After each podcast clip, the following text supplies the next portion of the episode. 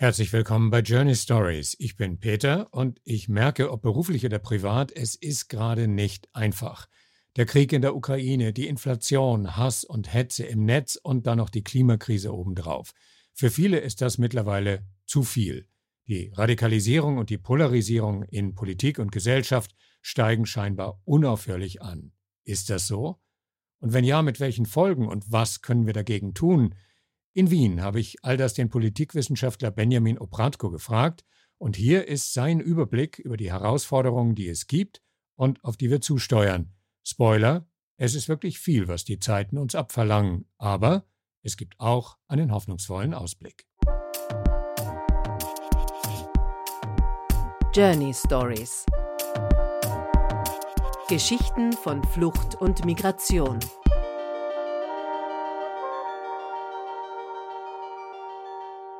Herr Bratkow, Sie sind ja gar nicht mehr richtig in Wien, sondern schon auf dem Weg nach Berlin oder beziehungsweise, wie ich gerade gehört habe, Lüneburg. Wir haben ein Behelfsbüro, in dem wir heute untergebracht sind. Genau, das äh, Büro der Lektorinnen und Lektoren hier am Institut für Politikwissenschaft, das darf ich heute noch verwenden, da es mich äh, nach Deutschland zieht. Wir haben hier eine Duldung sozusagen noch in Wien. Was zieht Sie denn nach Deutschland? Ähm, ich äh, werde eine Stelle als wissenschaftlicher Mitarbeiter antreten am ähm, ISCO, das ist das Institut für soziale und kulturelle Organisation. Ich bin neu, ich muss es mir selbst noch äh, in Erinnerung rufen, an der Leuphana Universität in Lüneburg. Da habe ich dann Gelegenheit, äh, im Themenbereich Migration, Mobility Studies, äh, Rassismus, Diskriminierung zu forschen. Genau, da freue ich mich recht drauf. Sie haben gerade die Themen gesagt, die auch für uns im Podcast von ganz besonderer Bedeutung sind. So, jetzt sind wir noch in Wien. Wenn Sie, egal ob in Lüneburg oder hier in Wien, aus dem Fenster schauen, auf die Welt da draußen, was beschäftigt Sie im Moment am meisten? Hm. Naja, äh, gefühlt sind das ähm, ja wirklich sehr turbulente Zeiten, in denen wir uns gerade befinden. Und äh, gefühlt ist es jeden Tag ein, äh, eine neue Aufregung, äh, ein neues Thema, das uns äh, beschäftigt, beschäftigen muss. Gerade heute ähm, ist ähm, die wohl äh, Sabotage an den äh, Gaspipelines äh, in der Nordsee bekannt geworden. Und natürlich ist das Thema der Preissteigerungen, der Energiekrise gerade extrem präsent, äh, ja auch äh, im Freundeskreis privat. Ähm, und das überlagert und verbindet sich gewissermaßen mit den Themen, die mich schon länger umtreiben, zu denen ich eben auch forsche. Und das sind vor allem die Themen, die ich angesprochen habe, Fragen der politischen Radikalisierung, der äh, Polarisierung in der Gesellschaft, vor allem rund um eben Themen wie Migration, Rassismus und ähnlichem. Die Frage ist, gibt es diesen Extremismus? Ist es eine Realität, die uns tatsächlich Angst machen sollte? Ich bin ein bisschen vorsichtig mit dem Begriff Extremismus. Was der Begriff suggeriert, ist, dass es sowas wie eine normale, gemäßigte, moderate Mitte gäbe, die frei wäre von all diesen bösen Dingen, über die wir hier sprechen. Und das Problem würde sich an den Rändern befinden. Und dann spricht man davon, dass es die sozialen Ränder seien, ähm, also die, die irgendwie abgehängt seien oder die äh, ähm, sozusagen vom sozialen Abstieg bedroht wären und nur die wären das Problem. Oder wir sprechen von den politischen Rändern, also dann von Rechtsextremismus, manchmal auch von anderen ähm, Extremismen. Und das führt aus meiner Sicht ein bisschen in die Irre, ähm, weil viele der Phänomene, die uns jetzt schon lange beschäftigen, sind solche, die auch in der sogenannten Mitte, in der gesellschaftlichen Mitte, in der sozialen, politischen Mitte äh, Fuß fassen, Fuß gefasst haben, auch da teilweise ihren Ausgang nehmen. Ähm, insofern mein Vorbehalt gegenüber dem Extremismusbegriff. Wir können sagen, es geht um die Ausgestaltung von Demokratie in der Gesellschaft und wie die demokratischen Verhältnisse an unterschiedlichen Orten in der Gesellschaft entweder ähm, ausgeweitet, vertieft werden oder eben umgekehrt eingeengt ähm, werden. Wir haben da zum Beispiel mit dem Begriff des Autoritarismus oder der Autoritarisierung äh, jetzt länger gearbeitet. Der scheint mir da mh, zutreffend oder hilfreicher zu sein. Dann erklären Sie uns doch diesen Begriff gleich mal. Autoritarisierung ist ein Begriff, der anzeigen soll, dass wir es nicht einfach mit einer so einer Typologie zu tun haben. Da gibt es die, ähm, die guten Demokratien und dann gibt es die autoritären Regime, die gibt es natürlich auch, aber eben auch in ähm, scheinbar gefestigten Demokratien, und das sehen wir in den letzten zehn Jahren, 15 Jahren ja äh, durchaus auch in Europa, gibt es immer wieder Tendenzen, die eben Demokratie zurückdrängen. sei es auf der Ebene des Alltagslebens, aber auch in den Institutionen. Äh, in Europa wurde es in den letzten Jahren vor allem am Beispiel ähm, Ungarns, teilweise auch Polens diskutiert. Also wie werden da die Kompetenzen, die Möglichkeiten parlamentarischer Bestimmung zurückgedrängt? Äh, wie wird die freie Justiz behindert? Ähm, aber auch in, äh, in anderen Ländern, jetzt vor kurzem, vorgestern, äh, kam es zum Wahlsieg der Fratelli d'Italia in, in Italien unter Meloni.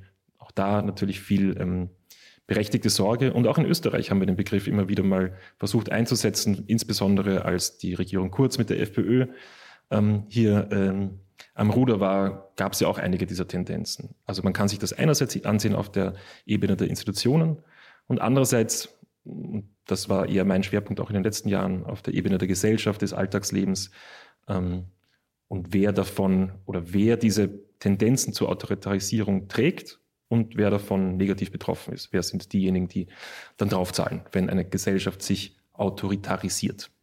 Auf die kommen wir dann gleich zu sprechen, weil da handelt es sich ja oft um Menschen auf der Flucht, MigrantInnen oder Geflüchtete. Ähm, es sind Fragen der Integration, die sich dann stellen und so weiter. Aber nochmal zurück zu dem, was Sie gerade gesagt haben. Sie haben die sozialen Ränder erwähnt, dass sich nicht nur dort das Phänomen extremistischen Denkens abspielt, sondern in der sogenannten Mitte der Gesellschaft, also da, wo Bildung ja eigentlich zu Hause ist, wo Einkommen zu Hause ist, wo eigentlich relativ stabile Verhältnisse zu Hause sind. Und gerade da greifen Verschwörungstheorien äh, ungeheuer schnell um sich. Wieso ist das so? Ähm, tatsächlich ist es so, auch wenn man sich die Geschichte des Rassismus ähm, oder in Europa zum Beispiel des Antisemitismus ansieht oder der Unterstützung autoritärer Bewegungen, da war immer die sogenannte soziale Mitte äh, ein wesentlicher Träger. Ähm, Rassismus, Antisemitismus, Verschwörungstheorien, das sind keine ähm, keine Phänomene, die auf mangelnde Bildung zurückzuführen wären. Äh, wenn wir uns die Geschichte des Rassismus in Europa der letzten paar hundert Jahre ansehen, dann waren das die Geistesgrößen ähm, der europäischen Geistesgeschichte, die maßgeblich daran beteiligt waren, rassistische Theorien zu entwickeln äh, und, und, und weiter zu verbreiten. Also diese sehr weit verbreitete Vorstellung bei, bei Rassisten und Rassistinnen würde es sich um äh, dumme und oder böse Menschen handeln. Ähm, der möchte ich und möchten wir, die wir dazu arbeiten äh, in diesem Feld, eher, eher entgegentreten und, äh, und eben zeigen, dass es nicht so sehr mit Bildung zu tun hat, ähm, wer auf welche Weise rassistische oder andere ähm, autoritäre Projekte unterstützt, äh, sondern dass da eben andere Faktoren eine Rolle spielen. Verlockungen, wenn ja, welche? Wir müssen uns überlegen, welche Funktion haben diese Ideologien. Und sie haben erstens eine Funktion, indem sie Erklärungen anbieten. Auch da gibt es einen, einen häufig gebrauchten Fehlschluss aus meiner Sicht, dass man sagt, das sind einfache Erklärungen für komplexe Phänomene. Wenn man sich das dann ansieht, so eine Verschwörungstheorie ist gar nicht einfach. Da muss man schon relativ viel äh, voraussetzen. Äh, da muss man sehr viel Zeit häufig im Internet verbringen. Man muss äh, so ganz viele ähm, Dots zusammenziehen und auch, auch rassistische Weltbilder sind voraussetzungsvoll. Die müssen erlernt werden, die müssen eingesetzt werden, die müssen verinnerlicht werden. Mm.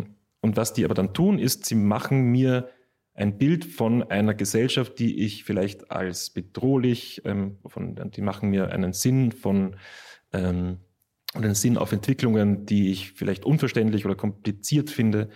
Und sie ermöglichen es mir darin, sowas wie einen Ankerpunkt zu finden.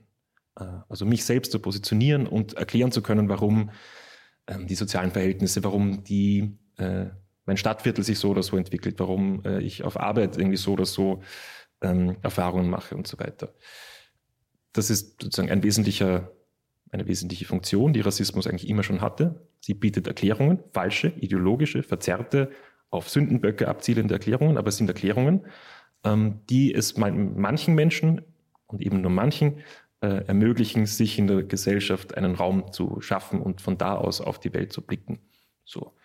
Ähm, und natürlich, je, sagen, je bedrohlicher die Welt wird oder je unübersichtlicher, je mehr die Welt scheinbar aus den Fugen gerät, das wissen wir, desto stärker wird das Bedürfnis nach solchen Erklärungen und desto größer sind die Chancen dann derjenigen, die das wirklich aktiv verbreiten, auch Gehör zu finden. Und ich denke, das ist äh, sicher ein, einer der strukturellen Ursachen ähm, für diese Entwicklung der letzten 10 Jahre, 15 Jahre. Wenn nicht nur die Ränder involviert sind, sondern wenn ich das Phänomen von Verschwörungserzählungen, diese komplexen Erzählungen, von denen Sie gerade geredet haben, bis in die Mitte hin ausbreiten, ist dann eigentlich auch eine gefestigte Demokratie wie die in Österreich oder die in Deutschland mittel- oder langfristig in Gefahr zu erodieren? Ähm, sie ist jedenfalls nicht so ähm, abgesichert, wie wir das vielleicht äh, denken. Also wenn wir alleine die letzten drei Jahre uns ansehen, was, was, da alles passiert ist, was wir uns davor sicherlich nicht hätten vorstellen können. Beginnend äh, mit der Covid-Pandemie über jetzt den ähm, Krieg Russlands gegen die Ukraine, die Energiekrise, die Inflation, die wir jetzt gerade erleben. Also da geht es ja wirklich ins Alltagsleben der Menschen. Ähm, und natürlich werden die politischen Verarbeitungsformen davon, werden die Arten, wie Menschen sich in so einer Welt zurechtfinden, ähm, in allen möglichen Richtungen aus, ausschlagen. Und da geht es ja ganz sicherlich auch um die Grundelemente einer Demokratie. In den USA haben wir das seit spätestens 2016 gesehen, äh, wie eine, also nicht nur eine, sondern die äh, Vorzeigedemokratie ähm, über mehr als 100 Jahre äh, in eine Situation gerät, wo es tatsächlich ähm, berechtigte Sorge darum gibt, ob es sich weiterhin um eine gefestigte Demokratie handelt, ähm, wo ähm, politische, soziale, kulturelle Dynamiken entstehen, die das wirklich unterlaufen. Wir haben vorhin über Verlockung geredet und es gibt da, wo Politik gemacht wird, wo Stimmung erzeugt wird, wo Gesetze, gute oder schlechte, gemacht werden, da scheint es auch eine ungeheure Verlockung dieser Polarisierung zu geben. Das stellt man fest, wenn man eine beliebige Debatte, vielleicht sogar noch eine, wo es um das Thema Migration geht, im österreichischen Parlament, wir sind ja nicht weit davon entfernt, verfolgt. Das sind Argumente beziehungsweise Auseinandersetzungen oft unterhalb der Gürtellinie. Und äh, nehmen wir Deutschland als Beispiel. Jetzt wird ja gerade heftig diskutiert über den Oppositionsleader äh, Friedrich Merz von der CDU, der auf einmal vom Sozialtourismus, Migration aus der Ukraine spricht und damit dieses alte Narrativ von 2015, 16 wieder bedient. Sind die einfach unausrottbar stark, diese Verlockungen, Polarisierung nicht nur zu erkennen, sondern ganz bewusst immer noch weiter voranzutreiben? Also auf Seiten der politischen Akteure und Akteurinnen ähm, ist es eine Strategie. Ähm, das ist eine bewusst eingesetzte Strategie, von der man sich erhofft, äh, Gewinn daraus zu schlagen bei Wahlen, bei der Unterstützung. Obwohl man weiß, welchen gesellschaftlichen Schaden man damit anrichtet. Ja, man kann jetzt in die Köpfe der Einzelnen natürlich nicht reinsehen. Vielleicht sind die wirklich überzeugt davon, dass das äh, richtig und notwendig ist, sowas zu sagen. Vielleicht sind andere ähm, zynischer. Ähm, aber es ist Ausdruck einer sich einer, einer gesellschaftlichen Atmosphäre, die auch schon länger besteht. Also eben, wir befinden uns in Österreich. Hier hat die FPÖ seit 1986 Erfolge äh, gefeiert mit offener, offenem Rassismus, ähm, mit der Art von Hetze, die wir heute auch, ähm, auch kennen. Das ist jetzt kein ganz neues Phänomen.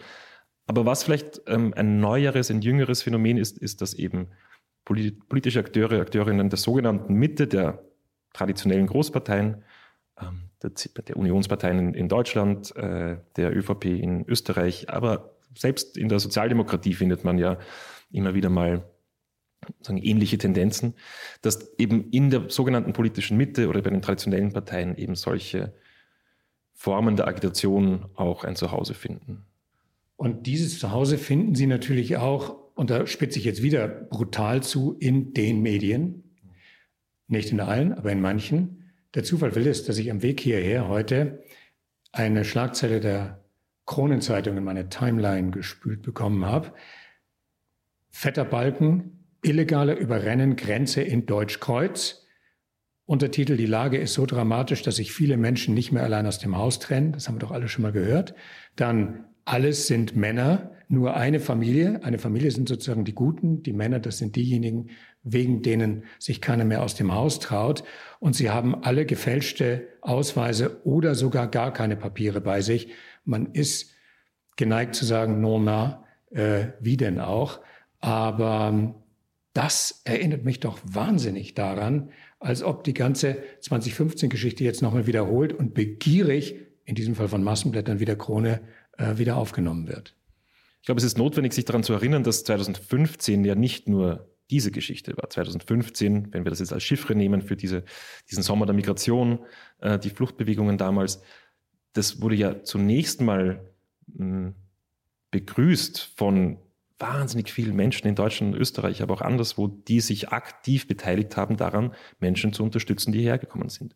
Das, was wir heute so selbstverständlich sehen, ähm, diese Ablehnung ähm, von äh, Migration, von Migrierenden, äh, von Leuten auf der Flucht, das hat erst nach und nach ähm, Fuß gefasst in, in unseren Ländern. Und auch das war äh, ein Prozess, der befeuert wurde von politischen Akteuren. Auch dieser Prozess war voraussetzungsvoll. Da musste äh, es erst so weit kommen, ähm, dass man nach und nach gesagt hat, vielleicht ist diese sogenannte Willkommenskultur doch ein Problem. Vielleicht äh, ähm, sagen, holen wir uns da alle möglichen Probleme ins Land, die wir angeblich vorher nicht gehabt hätten. Ähm, und da haben ja die großen Medien damals eben auch schon eine wesentliche Rolle gespielt. Ähm, aber sie sind auch gekippt. Also in Deutschland hat ähm, Bild und Berliner Zeitung ähm, im Spätsommer äh, 2015 eine Titelseite auf Arabisch gemacht, wo Leute willkommen geheißen wurden, wo ihnen erklärt wurde, wo man in Berlin welche Anlaufstelle hat.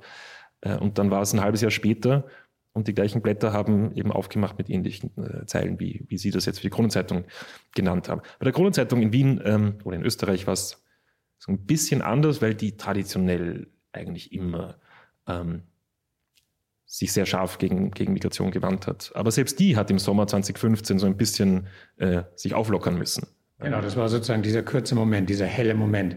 Äh, und dann ist es wieder dunkel geworden. Aber was ganz interessant ist, ist, was man ja seitdem auch gesehen hat, ist, dass auf lokaler Ebene, da wo die Bürgermeister ihre Schäfchen kennen, wo dezentrale Unterbringung möglich ist von Menschen, die hierher geflüchtet sind, wo Integration einfacher ist, weil jeder jeden kennt und wenn man sich gegenseitig die Geschichte erzählt, dann ist es auf einmal nicht mehr der böse Flüchtling, sondern unser Yusuf, äh, der ja so schnell Deutsch gelernt hat und so weiter und so weiter.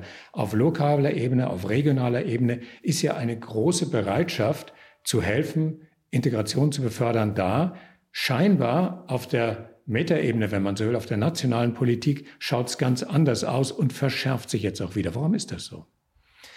Weil diese Figur des Migranten, der Migrantin oder der Flüchtlinge, das sind im politischen Diskurs, sind das abstrakte Figuren, die stehen für was. Die sind Projektionsflächen. Da geht es gar nicht so sehr darum, wer das so konkret als Mensch ist. Natürlich betrifft es dann real existierende Menschen, wenn sie bedroht sind, wenn sie betroffen sind von Übergriffen und so weiter. Aber im politischen Diskurs, auch in der gesellschaftlichen Debatte, ebenso in, auf der Makroebene, sind das fast austauschbare Figuren. Ausländer, Asylanten, Muslime, Musliminnen, äh, Flüchtlinge, aber das können genauso gut äh, andere Minderheiten sein. Das kann sich. Äh, früher waren es die Bettlerbanden. Die Bettlerbanden, ich kann mich erinnern, früher waren es die Türken ähm, äh, oder die Gastarbeiter, die Gastarbeiterinnen.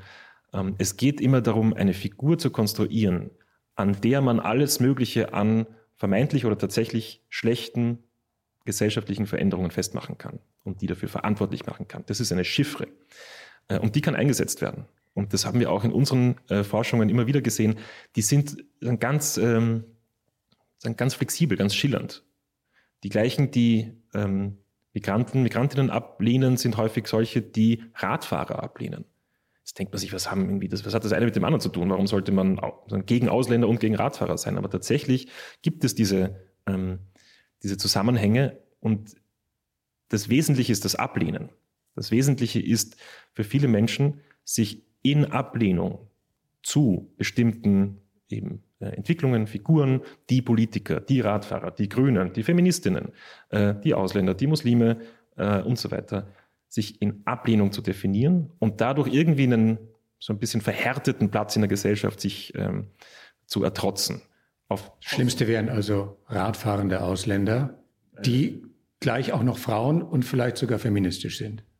Genau. Oder wie es ein ähm, hochrangiger CSU-Politiker mal gesagt hat, das Schlimmste ist ein, äh, ein, ein, ein, Asylwerber, der im lokalen Fußballverein kickt, weil den, den werden sie nicht mehr los. Ne? Sobald der mal, das betrifft ja, was Sie auch gesagt haben, die lokale Integration, die ja häufig tatsächlich gut funktioniert, wenn es eben bestimmte Voraussetzungen dafür gibt äh, und wo man dann auch ähm, es mit Menschen zu tun hat und eben nicht mit Figuren, nicht mit Chiffren.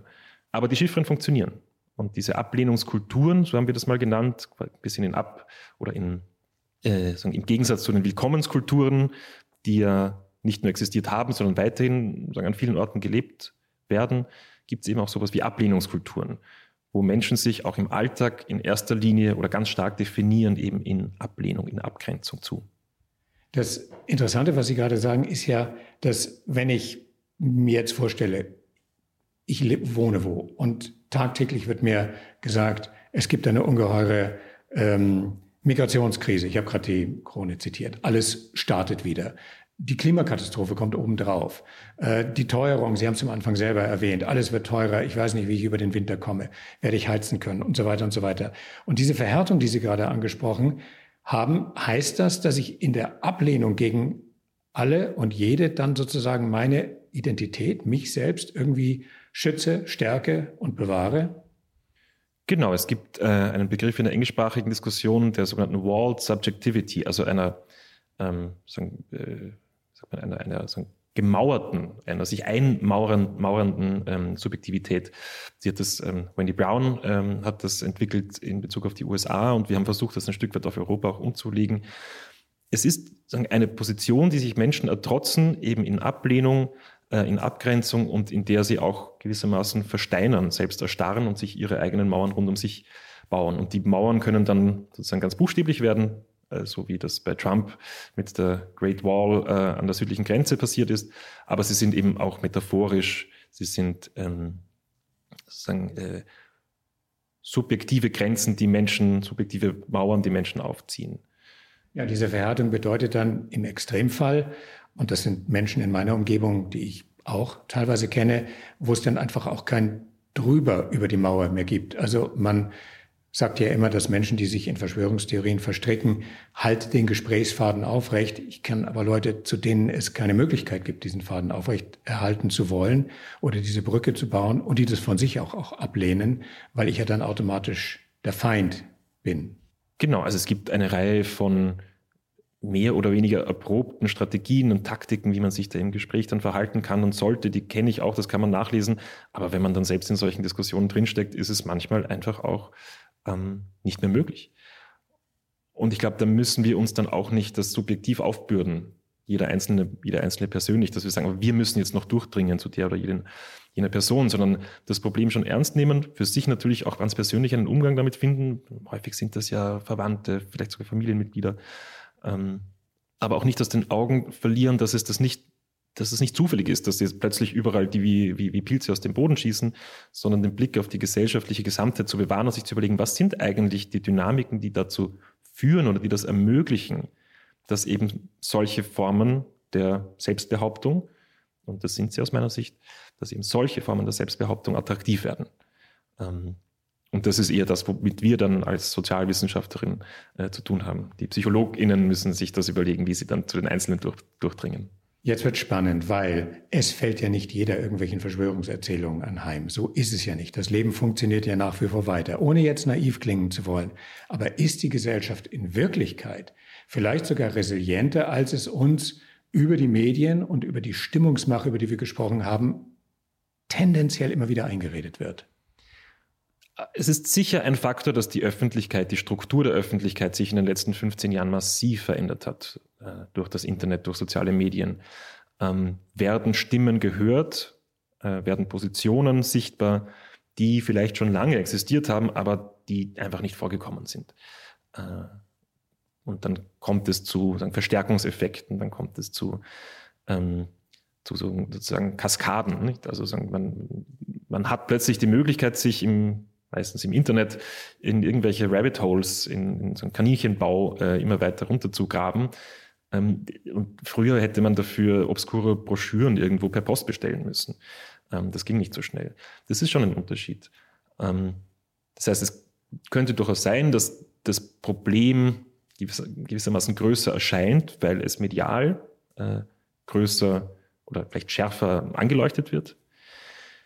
Aber wir wissen halt trotzdem und gleichzeitig auch über große Umfragestudien, auch über qualitative Forschung, dass es schon ähm, auch einen eine Dynamik gibt, die sowas begünstigt und dass es äh, tendenziell mehr Menschen erfasst äh, und dass das äh, ein, auch real ein größeres Problem ist, als es das noch vielleicht eben vor 20 Jahren war.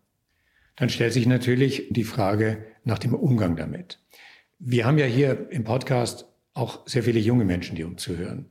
Und ähm, denen macht die Zukunft natürlich auch Angst, was nicht bedeutet, dass sie sozusagen ähm, jetzt auch gleich alle irgendwelchen Verschwörungstheorien anheimfallen. Aber oft geht dieser Riss ja durch die Familien durch. Es sind gerade die Eltern, der Onkel, die Tante, die auf einmal anfangen, very crazy ideas zu entwickeln. Und das lässt viele Junge ratlos zurück, die aber selber sehr viele Ängste haben und damit umgehen müssen. Was würden Sie empfehlen?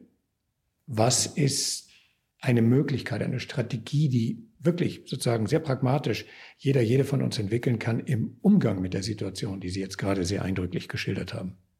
Ich meine, da bewege ich mich äh, weit außerhalb meines, ähm, meines Fachbereichs und meiner Expertise, was ich, was ich vielleicht. Aber Sie sind ja auch privat unterwegs, ne? Und äh, haben sozusagen Ihre Strategie, teilen Sie doch mit uns. Ja, wenn ich eine wirklich gute hätte, dann würde ich sie sofort teilen. Was ich, was ich ernsthaft sagen kann dazu ist, ich glaube nicht, dass es die Aufgabe ist von jungen Menschen, sagen, die Normalität in der Gesellschaft wiederherzustellen. Äh, irgendwie sagen, den, den Turbulenzen sowas wie Stabilität entgegenzustellen. Das war historisch nie die Aufgabe der jüngeren Generationen und das soll es bitte diesmal auch nicht sein.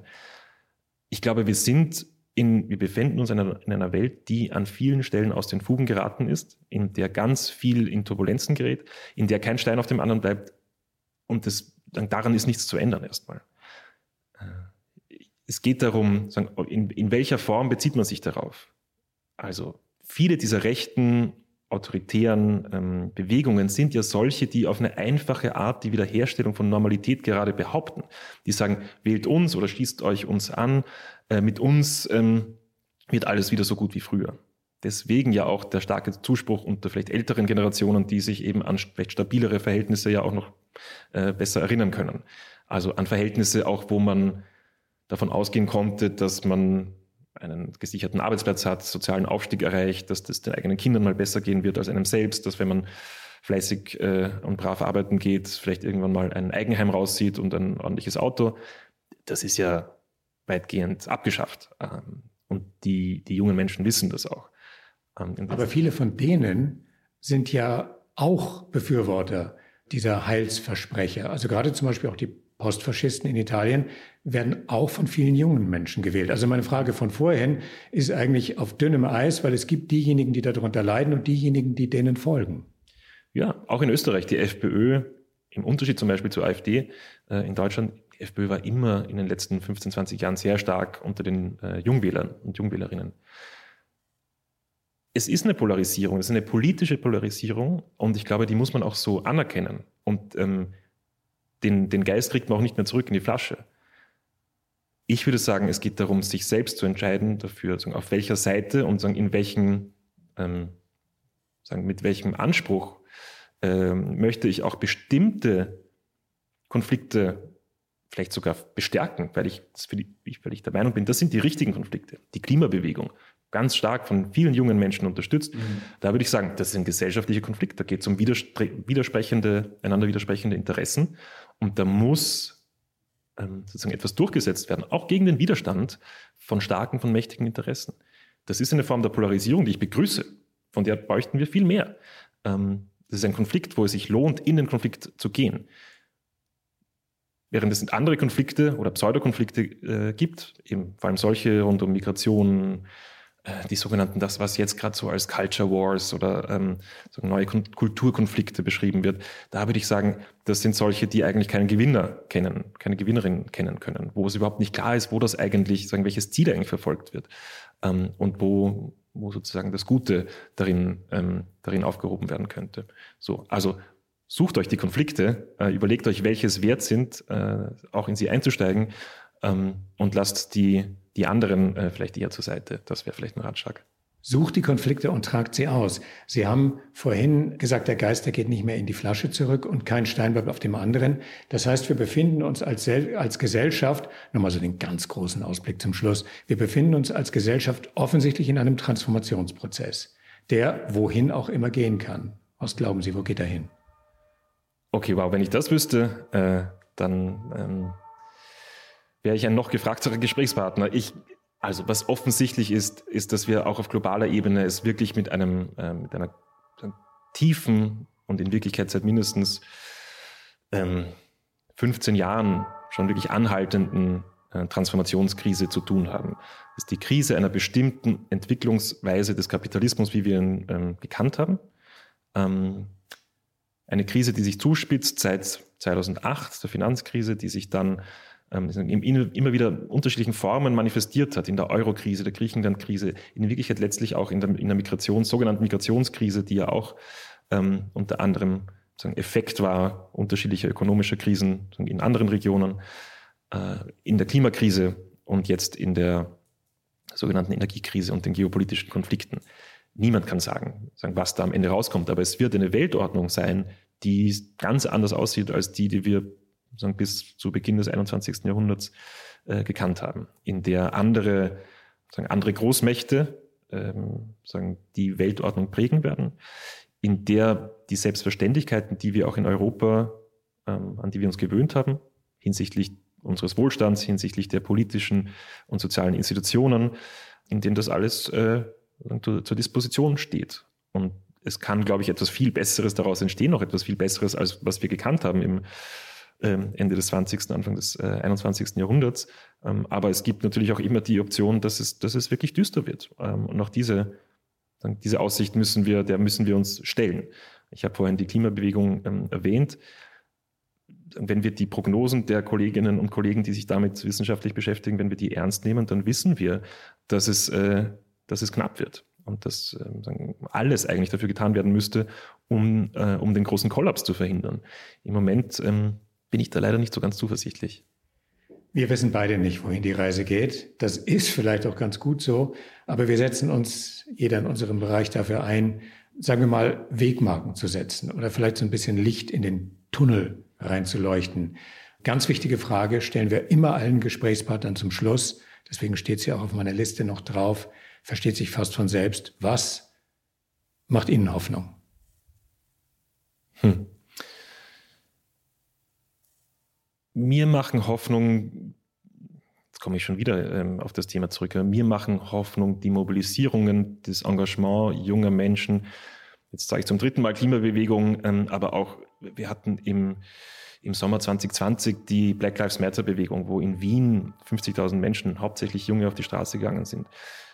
Die Hoffnung liegt meines Erachtens in dem, im, im Engagement, in der Politisierung und eben auch in der Konfliktbereitschaft ähm, von jungen und nicht mehr ganz so jungen Menschen, die, ähm, die bereit sind, auch eben unter solchen Bedingungen, wo man vielleicht das Gefühl hat, es eh, es gibt eh keine sichere Zukunft mehr zu verlieren, und die sich engagieren, die vielleicht auch Risiken eingehen und das, ähm, und das gemeinsam und das gemeinsam tun. Gemeinsam ist doch ein wunderschönes Stichwort zum Schluss. Herr Bratko, ich wünsche Ihnen eine wunderbare Reise nach Lüneburg und alles Gute dort. Und Sie wissen, die Wege führen ja immer irgendwie wieder zusammen. Ich freue mich aufs nächste Mal mit Ihnen zu sprechen und äh, danke herzlich für heute. Herzlichen Dank fürs Gespräch. Journey Stories